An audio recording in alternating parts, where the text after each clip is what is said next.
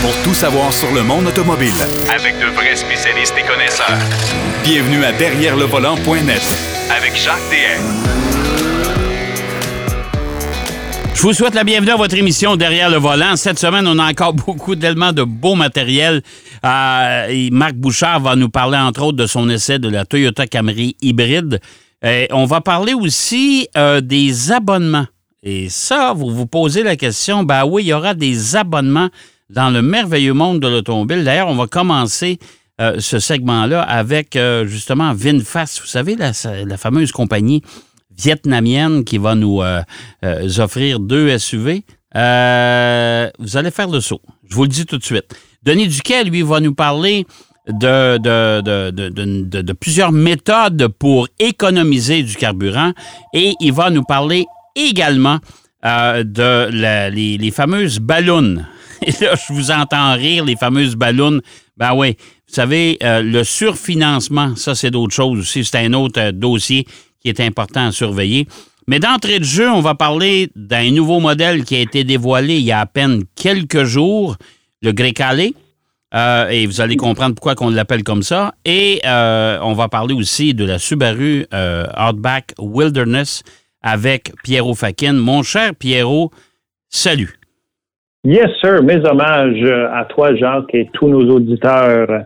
Tu as bien prononcé le grec calais. Ben, écoute, euh, à force de me tenir avec un Italien, je vais finir par prononcer euh, comme faut. Oui, oui, c'est ça. Tu t'en viens. T'en viens. Mais, très, bien. et je sais que tu as un troisième sujet, mais j'ai bien envie de le garder pour la semaine prochaine parce que je sens qu'on va rire un peu. On va, ouais. on va, on va, on va se garder une petite gêne pour ça, mais ça, euh, et ça concerne le carburant. Mais vous allez voir, au moins, pour une fois, on va vous faire rire avec l'essence. Euh, ah, c'est sûr. Bon, Pierrot, Pierrot, euh, Maserati, oui. on a présenté, on a offert, on a dévoilé officiellement le véhicule cette semaine. On sait que Maserati s'en va vers le tout électrique, à peu près comme tous les constructeurs de toute façon. Oui. Mais euh, celui-là, euh, on aura des moteurs thermiques, puis on a plusieurs versions. C'est quand même assez complet et c'est un concurrent direct euh, mm-hmm. au Porsche Macan, ça. Ah oui, absolument, absolument. La, présentation a eu lieu le mardi 22 mars, 9 heures du matin, heure ici, heure de, de l'Est. Euh, et je veux juste faire une parenthèse par rapport à la présentation. D'un, c'était une présentation virtuelle. Il y avait le designer en chef euh, Klaus Busse, qui est d'origine allemande, mais qui travaille pour euh, Stellantis, évidemment, et, le groupe Maserati. C'était un peu, il voulait faire un genre de mise en scène un peu cinémato-théâtrale. Euh, selon moi, c'est pas très, très réussi. J'aurais bien mieux euh, aimé voir euh, et entendre plus d'informations au niveau du design comme tel. Mais ils nous le font découvrir via un genre de mise en scène entre deux acteurs, un homme et une femme, qui donnent quelques, quelques faits saillants de ce véhicule qui est le grec Calais. Et, d'ailleurs, Jacques, juste pour nos auditeurs, les noms des, des Maserati font, tous référence à des noms de vent, des, des, courants ah, d'air comme, comme, l'Italie. Comme le Levante. Exactement. Le Levante, c'est un nom de vent. Le grec calais, c'est un nom de vent qui vient, je pense, du, de, de l'Est. Euh, le Ghibli, c'est une autre sorte de vent. Donc, euh, on, fait référence à une thématique de, de, de vent ah, dans, leur euh, dénomination. J'aime ça. J'aime ça. Ouais. Ben oui, au moins, c'est pas n'importe quoi. Là, tu sais. Et effectivement, leur, leur, leur cible euh, c'est vraiment le, la Porsche Macan, euh, peut-être le, X3 euh, Mercedes GLC, parce que le volume du Grey est plus petit que le Levante. et c'est un modèle qui a énormément de, de, de capacité parce que le moteur avec lequel il va être disponible ici en, Amérique du Nord est d'ailleurs disponible à la fin 2, là, en Amérique du Nord. C'est un 4 cylindres qu'on va avoir, 4 cylindres qui va développer euh, la, belle somme de, 300, 325 euh, chevaux. Euh, quand même, en fait, c'est le Modena. Il y a un modèle Modena qui va booster ça à 325 chevaux. Mais normalement, le modèle 4 cylindres avec un, ce qu'on appelle un mild hybrid, Ouais. Donc, qui, qui est une batterie qui donne, euh, ça- il appelle ça un e-booster. En fait, c'est un comme un push-to-pass. euh, c'est la Ouais, qui ça- accumule ça- de- de ça- l'énergie. Ouais, ça donne un peu plus de puissance au moteur, puis en même temps, ça vient compenser pour, euh, euh, si on veut,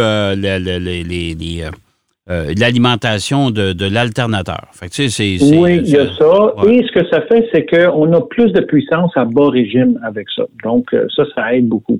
Donc, ça, c'est le modèle euh, avec le moteur 2 litres turbo. Euh, c'est un 4 cylindres, évidemment, là. Ouais. Et il va avoir le gros modèle qui est euh, un peu comme le Trofeo de, de- du, du, du Levante, qui est un 523 chevaux. Aïe, Euh, aïe, aïe, aïe. cylindres, euh, qui est quand même euh, assez spécial. Et si c'est pas c'est pas le moteur que ben en fait c'est Ferrari qui avait développé, qui a aidé Alfa Romeo à le développer pour la Quadrifoglio, si on veut. Euh, on sait que Stelvio ils l'ont et euh, la, la Giulia l'ont aussi. Mais là, pour celui-ci, on va utiliser le moteur à 3 litres euh, pour la version, si on veut, le, Trofeo euh, du, du. Euh, le 3 litres V6 Nettuno, qui, est, qui veut dire Neptune, qui fait référence un peu au trident, là, le, roi de la mer. Ouais. Euh, et c'est le moteur qui, lui, se trouve dans la MC20. Je te rappelle, Jean, qu'on l'a vu, on était Oui, au dévoilement oui, de la oui. MC20 quand Ben ils l'ont présenté à Montréal, le supercar qui, elle, utilise une technologie à double combustion développée en Formule 1. Donc, un moteur vraiment produit euh, et, et conçu par Maserati, euh, qui euh, inspiré des moteurs de Formule 1. Mhm. Alors, c'est quelque chose qui promet au niveau des performances. Euh, L'autre chose, euh, pour le Grecale, on le voit, là, il y a, on parle d'un VUS, plus compact évidemment que le Levante, mais il a l'air plus bas sur pattes que les autres VUS. Oui, j'ai remarqué. Oui, ouais, c'est vrai. Alors, ça, je trouve que déjà, ça commence. Écoute, c'est une question personnelle, c'est pour mes goûts à moi. Là. Euh, on est dans le domaine du luxe, évidemment. Je pense pas qu'on va aller faire beaucoup de hors-route avec un véhicule de ce genre-là. Euh, VUS, on le sait, dans notre climat, oui, c'est pratique. Mais évidemment, s'il est plus bas, évidemment, il va être plus, euh, plus convivial. plus facile 95, à- pour- 95 des gens qui achètent des VUS, c'est pour avoir plus d'espace, selon eux, Ben voilà. Ben et voilà, d'être ben un voilà, petit peu plus haut de terre, mais en même temps, c'est plus d'espace. Euh, un bon station wagon, il y en avait de l'espace là-dedans. Ben voilà, c'est ça, exactement, exactement. Et ça, ça va être ma prochaine chronique. Mais pour, pour finir avec le grec Alain, Ouais. il va y avoir beaucoup de, de, de différentes versions, dont la version Modena, euh, pour faire référence où est-ce qu'il est construit en Modène en Italie. Ouais. Mais la version Modena va être disponible juste aux clients nord-américains, c'est-à-dire États-Unis et Canada Ah, OK. via des réservations en ligne. On peut donner, dès, dès aujourd'hui, on peut donner un acompte de 500 dollars qui est remboursable. OK. Euh, on ne dit pas, par contre, le nombre de, de, de quantités qu'il va y avoir pour euh, le- la version Ouais, moderne. euh, moi, j'ai l'impression que ça va être en série limitée, en tout cas, je pense. là. Oui, certainement, mais on nous a pas dévoilé euh, pour l'instant c'était quoi. Parce qu'on la- ne connaît pas les prix encore. Là. Euh, oui, oui, oui, oui. les prix on a, canadiens, euh, on les a? Canadien, on est à 71 900 dollars pour la version de base, donc le, le Ouais. 4 cylindres euh, avec le mild hybrid. Là. Euh, genre, on est dans le domaine du luxe, Ouais. euh, 71 900, on est à 72 000 dollars plus les taxes, plus la préparation, ainsi de suite. Et là, ça, c'est le modèle de base. Là. Oui, mais pas- que- un Porsche Macan, quand tu l'équipes, la, la version Ah, ben oui, compagnie, exactement. tu, tu dépasses les 100 On 000. est, on est dans ces eaux-là, ouais. exactement. Donc, écoute, les gens vont avoir un, un choix de plus. Euh, ce qu'ils euh, promettent aussi, c'est qu'à l'intérieur, on a un système infodivertissement qui est à la fine pointe. Euh, J'ai hâte de voir comment Maserati va vendre, va, va marchander, si on veut, ce, Mais, ce- ce mais, mais, honnêtement, Pierrot, moi, je considère que Stellantis, avec tout ce qu'on fait actuellement, j'ai Mhm. l'impression que Maserati, on ne veut pas les laisser tomber. Non, non, exactement, exactement. On veut Fiat, pas, on veut Fiat, on, on connaît le marché Ah ben nord-américain. ça, c'est une autre histoire. ça, ça, ça, c'est d'après moi, là, c'est mort et enterré. Là. Ouais, mais ouais. Alfa Romeo et Maserati, Et- on veut Maserati. pas ça. Ben, il y a, y a, de l'argent, genre, il y a, y, a une niche, il y a un marché pour ça, et euh, je pense qu'ils visent, euh, ils font la bonne chose. Euh, les, écoute, pour le rapport qualité-prix, là, une Ghibli ou une Maserati Quattroporte, franchement, c'est, c'est, t'as beaucoup pour qu'est-ce que tu payes. ouais, mais. Même des alentours des 100 000 là, mais c'est des voitures qui sont bien finies qui sont performantes. Mais la, la, la problématique de Maserati, c'est que du temps de Chrysler, ils étaient trop près, justement. De, voilà. Je me souviendrai toujours quand les gens disaient dans une quattro-portée ou dans une Ghibli, quand tu t'assois là-dedans tu t'aperçois qu'il y, y, a des commandes qui ressemblent au Chrysler 300, tu dis, moi, je ne veux pas avoir ça. Non, c'est ça, c'est hein? ça, c'est ça.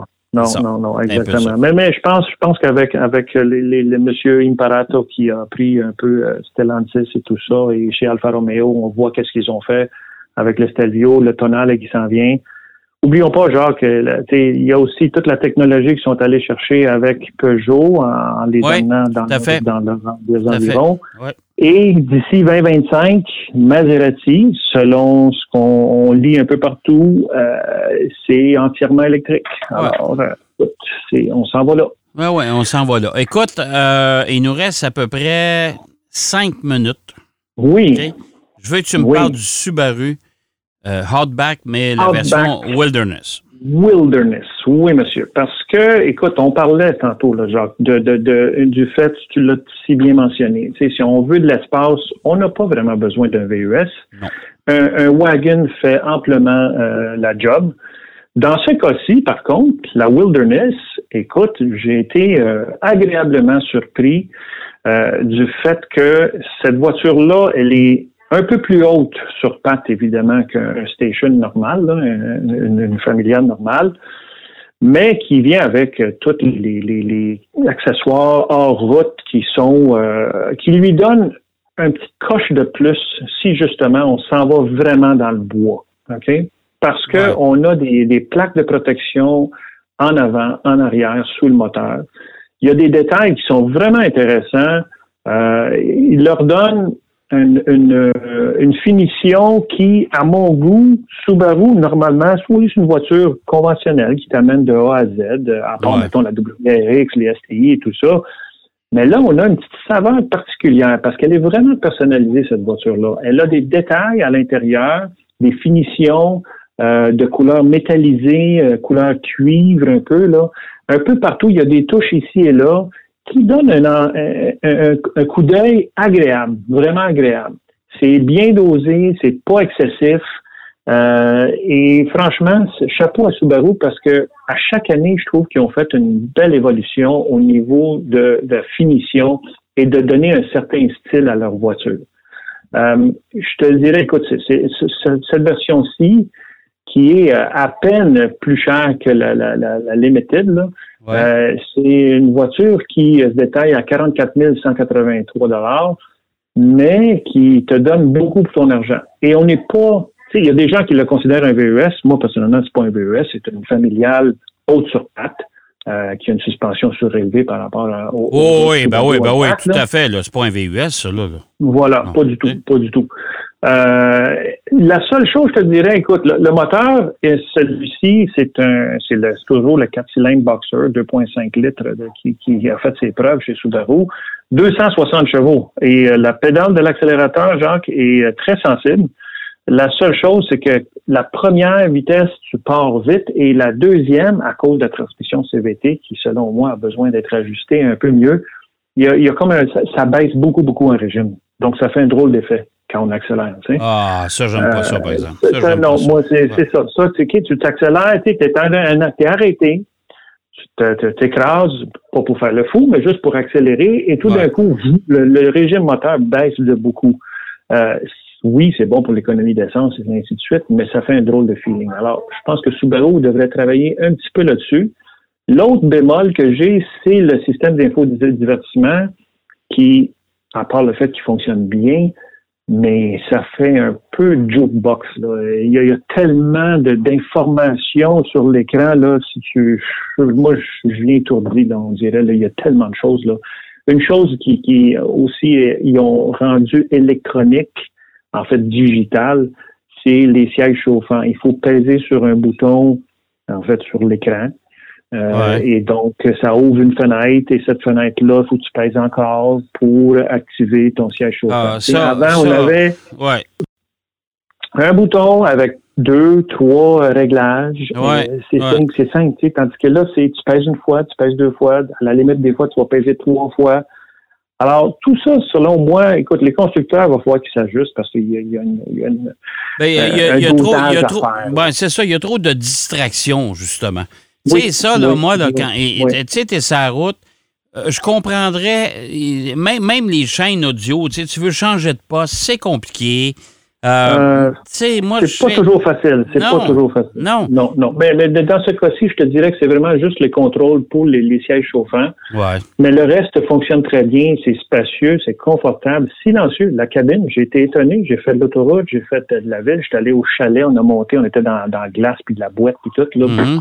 Aucun problème. On l'a mis en mode, euh, il y, a, y, a, le X-mode, évidemment, où ce qu'on peut mettre en, mode euh, neige et boîte ou neige profonde et boîte profonde. Euh, on n'est pas allé aussi loin que ça, mais juste en mode neige. C'est le candidat idéal pour ça, toi, de toute façon. Euh, oui, pour, pour le fait justement d'aller à la campagne et tout ça, là, je pense que j'ai été agréablement surpris. Chapeau pour le wilderness. Bon, ben tant mieux. Tant mieux. Tant mieux. Mon cher Pierrot, merci encore une fois.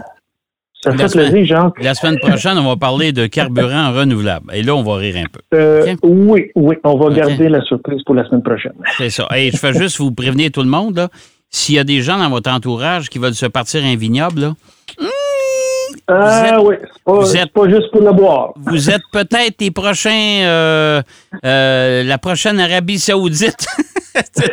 oui, c'est ça. hey, merci Pierrot. Merci à toi, on s'en parle la semaine prochaine. Excellent. Pierre Fakin qui nous parlait de, euh, la Subaru euh, Outback Wilderness, euh, qui est une voiture assez particulière, mais ça, c'est une vraie familiale, en tout cas à mon avis, et de son avis à lui aussi.